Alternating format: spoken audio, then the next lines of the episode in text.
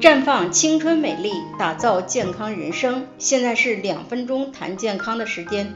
昨天谈到高营养密度食物和低营养密度食物的概念，有一些听众不太理解。今天关于这个问题和大家讲讲。首先，我们先了解一下什么叫营养密度。食物的营养密度是指食物中以单位热量为基础。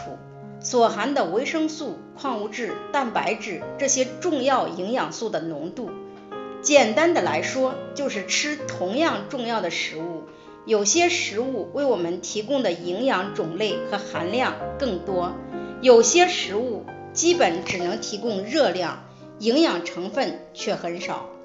比如说，小小一块芝士蛋糕，它的热量比同等大小的鸡肉蔬菜沙拉高得多。但营养却相去甚远。芝士蛋糕大部分都是糖和脂肪，而鸡肉蔬菜沙拉所含的维生素、矿物质、蛋白质等更丰富。那么在我们平时的饮食当中，哪些属于高营养密度食物，哪些属于低营养密度食物呢？简单的区分方法是，脂肪含量比较低或者糖含量比较低的，通常营养密度较高。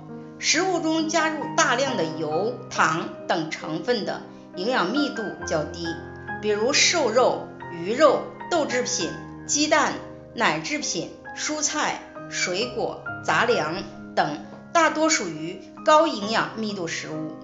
而面包、点心、蛋糕、奶油、各种糖、冰激凌、奶茶、方便面、油条等，属于低营养密度食物。我们平时应该多吃高营养密度的食物，而低营养密度的食物只能作为调节口味的食物偶尔吃。